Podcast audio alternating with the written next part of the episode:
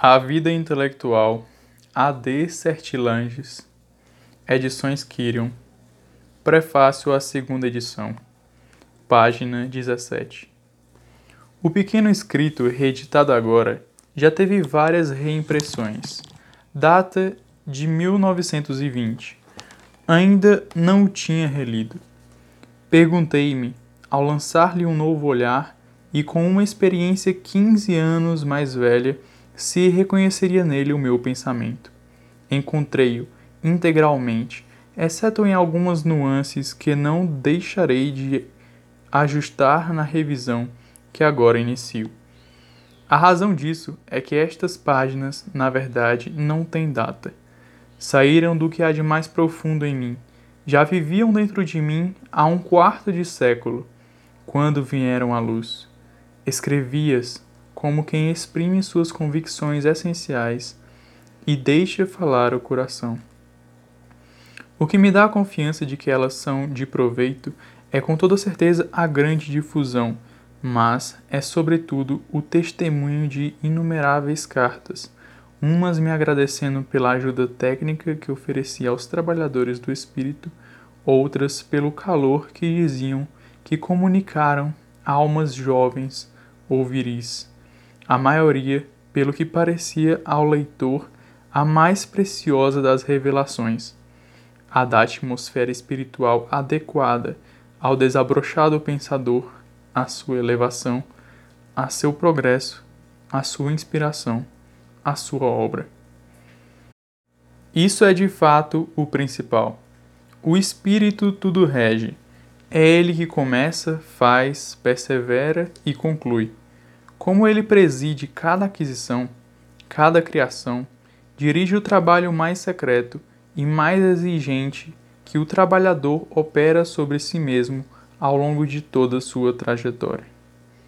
Creio que não cansarei o leitor insistindo uma vez mais sobre o todo da vocação de pensador, ou de orador, de escritor ou de apóstolo. É de fato a questão fundamental. É também a questão de fundo e, por conseguinte, o segredo do bom êxito. Você quer produzir uma obra intelectual? Comece criando em si mesmo uma zona de silêncio, um hábito de recolhimento, uma vontade de despojamento, de desapego que o torne inteiramente disponível para esta obra. Adquira esse estado de alma, isento do peso do desejo e da vontade própria que é o estado de graça do intelectual. Sem isso, você não fará nada. Em todo caso, não fará nada de valor. O intelectual não é filho de si mesmo, é filho da ideia, da verdade eterna, do Verbo Criador e animador imanente à sua criação. Quando pensa bem, o pensador segue os caminhos de Deus, não segue sua própria quimera quando investiga e se debate no esforço da busca, é Jacó lutando contra o anjo e forte contra Deus. Não é natural que nessas condições que o homem vocacionado abandone e esqueça deliberadamente o homem profano, que rejeite tudo que a ele concerne, sua superficialidade, sua inconsciência, sua preguiça, suas ambições terrenas, seus desejos orgulhosos e sensuais, a inconstância de sua vontade ou a impaciência desordenada de seus desejos, suas complacências, suas antipatias, seus humores amargos e seu conformismo, todo o inumerável cortejo dos impedimentos que obstrui o caminho da verdade e impedem sua conquista? O temor de Deus é o começo da sabedoria, diz a Escritura. Esse temor filial não é, no fundo, senão o receio de si mesmo. No domínio intelectual, podemos dizer que ele é uma atenção livre de qualquer preocupação inferior, de uma fidelidade constantemente cautelosa para não decair. O intelectual deve estar sempre numa boa disposição para pensar, ou seja, para receber uma parte da verdade que flui no mundo e que lhe foi preparada nesta ou naquela curva desse rio, pela providência. O espírito passa e não volta atrás. Feliz quem está preparado para não perder e mesmo para provocar e aproveitar o miraculoso encontro. Toda obra intelectual começa pelo êxtase. Somente depois se exerce o talento do ordenador, a técnica dos encadeamentos, das relações, da construção. Ora, o que é o êxtase senão uma saída para longe de si, um esquecimento de viver em si para que viva no pensamento e no coração o objeto da nossa inquietação? Também a memória participa desse dom. Há uma memória baixa, memória de papagaio, não de inventor. Essa causa obstrução, fechando os caminhos do pensamento com palavras e fórmulas prontas. Mas há uma memória aberta em todos os sentidos e em estado de perpétua descoberta. Em seu conteúdo não há nada de pronto. Suas aquisições são sementes do futuro. Seus oráculos são promessas. Ora, esta memória é também estática. Funciona como em contato com as fontes de inspiração, não se compraz de forma alguma em si mesma. O que ela contém é ainda intuição, sobre o nome de lembrança, e o eu em que ela se hospeda entrega-se, através dela, à exaltante verdade, tanto quanto o faz na investigação. O que é verdadeiro nas aquisições e realizações já era verdadeiro no chamado, no início da trajetória. Depois das hesitações, da adolescência frequentemente angustiada e perplexa, foi preciso chegar à descoberta de si, à percepção desse impulso secreto que visa em nós não sei que resultado distante que a consciência ignora. Você acha que isso é simples? A escuta de si mesmo, é uma fórmula que equivale a a escuta de Deus. É no pensamento criativo que habita nosso ser verdadeiro e nosso eu em sua forma autêntica. Ora, essa verdade de nossa eternidade, que domina nosso presente e augura nosso futuro, só nos é revelada no silêncio da nossa alma, silêncio dos vãos pensamentos que levam ao divertimento pueril e dissipador, silêncio dos ruídos atraentes que as paixões desordenadas estão sempre produzindo. A vocação pede o assentimento, que, num esforço único para sair de si, escuta e assente.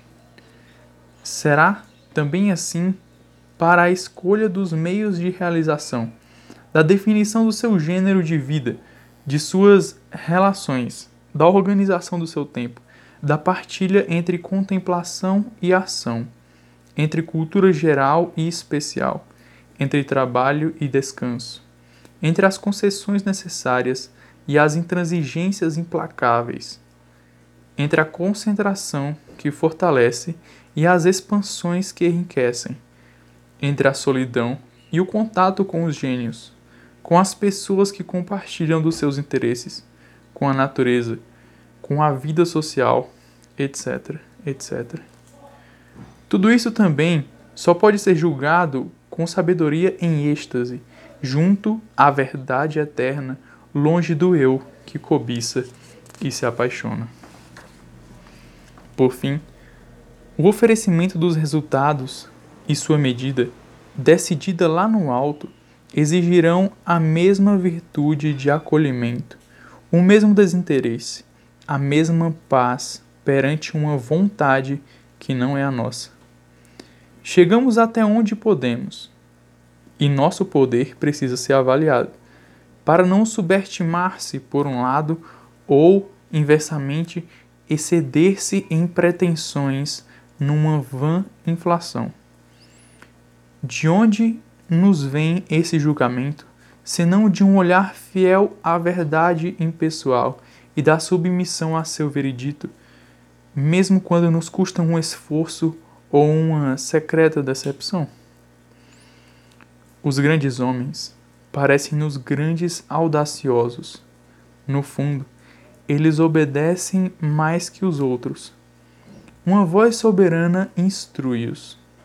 É porque um instinto provindo dela aciona-os que tomam, sempre corajosamente e às vezes com grande humildade, o lugar que lhes dará mais tarde a posteridade, usando ações e arriscando invenções frequentemente em desacordo com seu meio, sendo até alvo de seus sarcasmos. Eles não têm medo, porque, por mais isolados que pareçam, não se sentem sós. Tem a seu favor aquele que tudo decide, afinal. Pressentem seu futuro império. Nós, que sem dúvidas devemos conceber uma humildade de outra espécie, devemos, entretanto, inspirar-nos nos mesmos cumes. É a altitude que julga a pequenez. Quem não tem o sentimento das grandezas exalta-se e abate-se facilmente, e às vezes faz ambas as coisas. É para não pensar no escaravelho gigante que a formiga acha a pulga muito pequena. E é para não sentir o vento dos cumes que o caminhante demora-se languidamente nos sopés da montanha. Sempre conscientes da imensidão da verdade e da exiguidade de nossos recursos, não empreenderemos o que está além do nosso poder e iremos até o limite do nosso poder. Ficaremos felizes, então, com o que nos for dado segundo a nossa medida. Não se trata nisso de pura mensuração.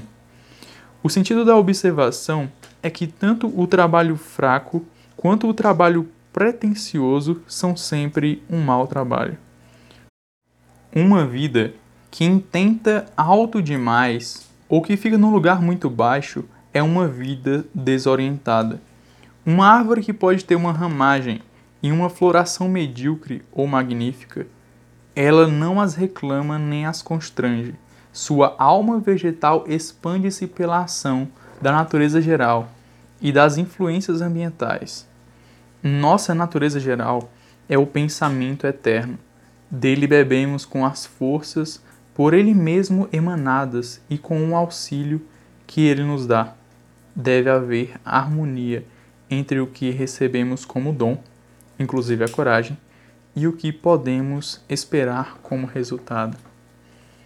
Haveria muito a dizer sobre essa disposição fundamental para um destino todo consagrado à vida pensante. Mencionei antes as resistências e as incompreensões que atingem os grandes mas elas também atingem os pequenos. Como resistir sem uma pura adesão ao verdadeiro e sem esquecer-se de si mesmo? Quando desgostamos o mundo, ele se vinga, e quando é agradado, o mundo também se vinga, corrompendo.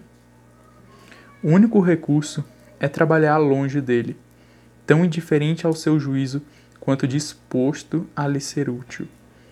O melhor, talvez, seja que ele rechace você e obrigue-o assim a voltar para si mesmo, a crescer interiormente e controlar-se, a aprofundar-se. Esses benefícios são favoráveis para nosso superior desinteresse, ou seja, o nosso interesse pela única coisa necessária. Talvez estejamos expostos em relação aos outros, as tentações da detração, da inveja, de críticas injustificáveis, de querelas. Temos, então, que recordar que tais disposições, perturbando os espíritos, lesam a verdade eterna e são incompatíveis com seu culto. Devemos observar a esse respeito que a detração, sobre certo aspecto, é mais aparente que real e não é sem valor para a formação da opinião corrente. Enganamo-nos com frequência sobre o modo como os mestres falam um dos outros, criticam-se duramente, mas sabem muito bem seu mútuo valor, e fazem suas críticas sem levar isso em conta. O progresso comum necessita sempre de paz e de ajuda mútua. É imensamente retardado pelas condutas estreitas. Diante da superioridade de alguém, só há uma atitude honrosa: amá-la, e ela se tornará assim nossa própria alegria, nossa própria fortuna. Uma fortuna diferente poderá nos tentar. A que vem de um sucesso exterior, o que hoje, a bem dizer, é bem raro, quando se trata de um verdadeiro intelectual. O público, em seu conjunto, é vulgar e só ama o que é vulgar. Os editores de Edgar Allan Poe diziam ser obrigado a pagar-lhes menos que a outros, porque escrevia melhor do que eles. Conheci um pintor a quem Schumann dizia: deverias tomar umas aulas. Hum, é para aprender a não pintar tão bem. O homem que se dedica ao que é perfeito não entende essa linguagem, não consente por nenhum preço, sobre nenhuma forma, em ser um devoto daquilo que Baudelaire chamava de zoocracia. Mas, e se, e se essa dedicação definhasse? Mesmo desprezando o juízo dos ignorantes, não estamos expostos em nosso íntimo aos tolos juízos da vaidade e da puerilidade instintiva? Jamais deixa calado, jamais esconde de ti mesmo o que podes pensar contra teu próprio pensamento, escreveu Nietzsche. Aqui não se trata mais dos incompetentes e dos curiosos, mas do nosso próprio testemunho, num estado vigilante e íntegro. Quantas vezes não gostaríamos de tergiversar, de satisfazer-nos falaciosamente, de proferirmos indevidamente? A severidade para consigo mesmo, tão favorável à retidão dos pensamentos e à sua preservação contra a mil riscos da investigação, é um heroísmo. Como declarar-se culpado e amar a própria condenação sem um amor desvarado por aquele que julga? Isso pode ser corrigido, é verdade, por uma fidelidade intransigente às nossas persuasões profundas, às intangíveis intuições que estão na base dos nossos esforços e também da nossa crítica. Não se constrói sobre o nada e os retoques do artesão não afetam os fundamentos primeiro. O que foi adquirido e examinado deve ser preservado de revisões injustificadas e dos escrúpulos. É o próprio amor pela verdade que o exige. É o próprio desinteresse em nós mesmos que, inter que interessa por aquilo que nos transcende e que ainda assim escolheu vir habitar em nossa consciência. Tais avaliações são delicadas, mas são necessárias. Por nada nesse mundo as altas certezas, sobre as quais repousa todo o trabalho da inteligência, devem ser abaladas. É mesmo necessário defender-se em nome da mesma fidelidade desse ótimo que foi justamente chamado de inimigo do bom. Ocorre que, Ampliando o campo da pesquisa, ela se enfraquece, e também que, aprofundando-a para além de certos limites, o espírito perturba-se e o que consegue é apenas ficar perplexo. A estrela que fixamos com demasiado ardor e insistência pode, por isso mesmo, piscar cada vez mais e acabar desaparecendo do céu. Disso não se conclui que não devamos nos aprofundar, e muito menos, menos que devamos negligenciar essa larga cultura que é uma condição da profundidade em um domínio qualquer. Advirto sobre o perigo do excesso e assinalo que uma pura fidelidade à verdade, sem paixão pessoal, sem frenesi, é o que caracteriza essa profundidade. Existe ainda outra defesa contra a precipitação nos julgamentos e na elaboração dos trabalhos. Ninguém se deixa ofuscar quando ama a verdade, por uma ideia brilhante aureolada por banalidades. Não se realiza uma obra a esse preço. Acontece também ao medíocre encontrar uma ideia, como um diamante puro ou uma pérola. O que é difícil é lapidar a ideia e, sobretudo, incrustá-la em uma joia de verdade que será a verdadeira criação. Dentre os leitores apressados de uma obra, disse Ramon Fernandes, de uma espirituosa fórmula, incluiria de bom grado o autor dessa obra. Muito bem, mas de onde vem essa pressa negligente que absolve de antemão um leitor menos interessado e menos responsável? Ela será evitada se nos consagrarmos mais profundamente à verdade apenas. Não se deve também abordar um tema particular que se quer desenvolver sem ter explorado seus antecedentes e suas relações. Ser múltiplo por um largo tempo é condição para ser um com riqueza. A unidade do começo é vazia. Sente-se isso quando se cultua a alta e misteriosa verdade. Se o indivíduo não utiliza, então, tudo aquilo que aprendeu, há no que ele diz uma secreta ressonância, e a confiança recompensa essa plenitude. É um grande segredo saber fazer uma ideia radiar graças às camadas que nela subjazem numa noite crepuscular. E é outro segredo conservá-lhe, apesar dessa irradiação, sua força de convergência. Ameaça-nos o fracasso ou é ele experimentado?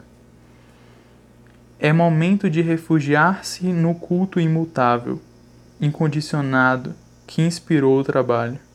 Meu cérebro tornou-se para mim um refúgio, escreveu Charles Bonnet.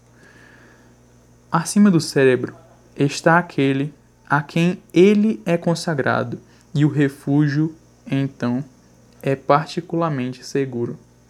Mesmo ao preço da dor, a criação é uma alegria e, mais do que a criação, a veneração pela ideia de que dela procede.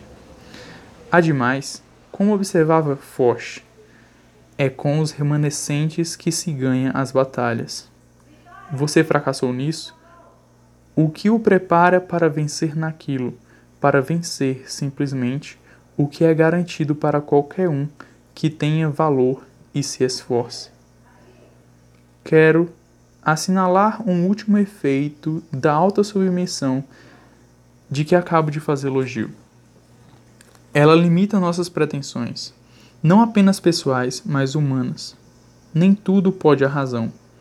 Sua realização última, segundo Pascal, consiste em constatar os seus limites. E ela só o faz quando entregou-se à sua primeira lei, que é não sua própria verdade, considerada como propriedade ou como conquista, mas a verdade impessoal e eterna. Aqui não há limitação para a honra, pelo simples fato de se ter renunciado à presunção. O mistério recompensa. A fé que se sobrepõe à investigação alça o espírito a, ampli a amplidões que ele jamais conheceria por si mesmo, e a iluminação do seu próprio terreno. É o prêmio daquele a quem os astros distantes obrigam a erguer os olhos para o céu. A razão ambiciona somente o mundo, a fé dá-lhe a imensidão. Não quero prolongar esse discurso. Ele será necessariamente reencontrado, pois seu objetivo é indicar onde está o todo. Deste modo, defendi os direitos com uma insuficiência de que tenho plena consciência e pela qual peço desculpas. Faço votos de que minha sugestão sobre ele, por débeis que sejam, contribuam para conduzir a ele melhores panegeristas e mais ardentes servidores. A. T. Sertilanges, dezembro de 1934. E nós ficamos por aqui, meus compadres, com o nosso Cast Sabença. É, sigam o compadre Marcos nas redes sociais, arroba compadre Marcos no Instagram.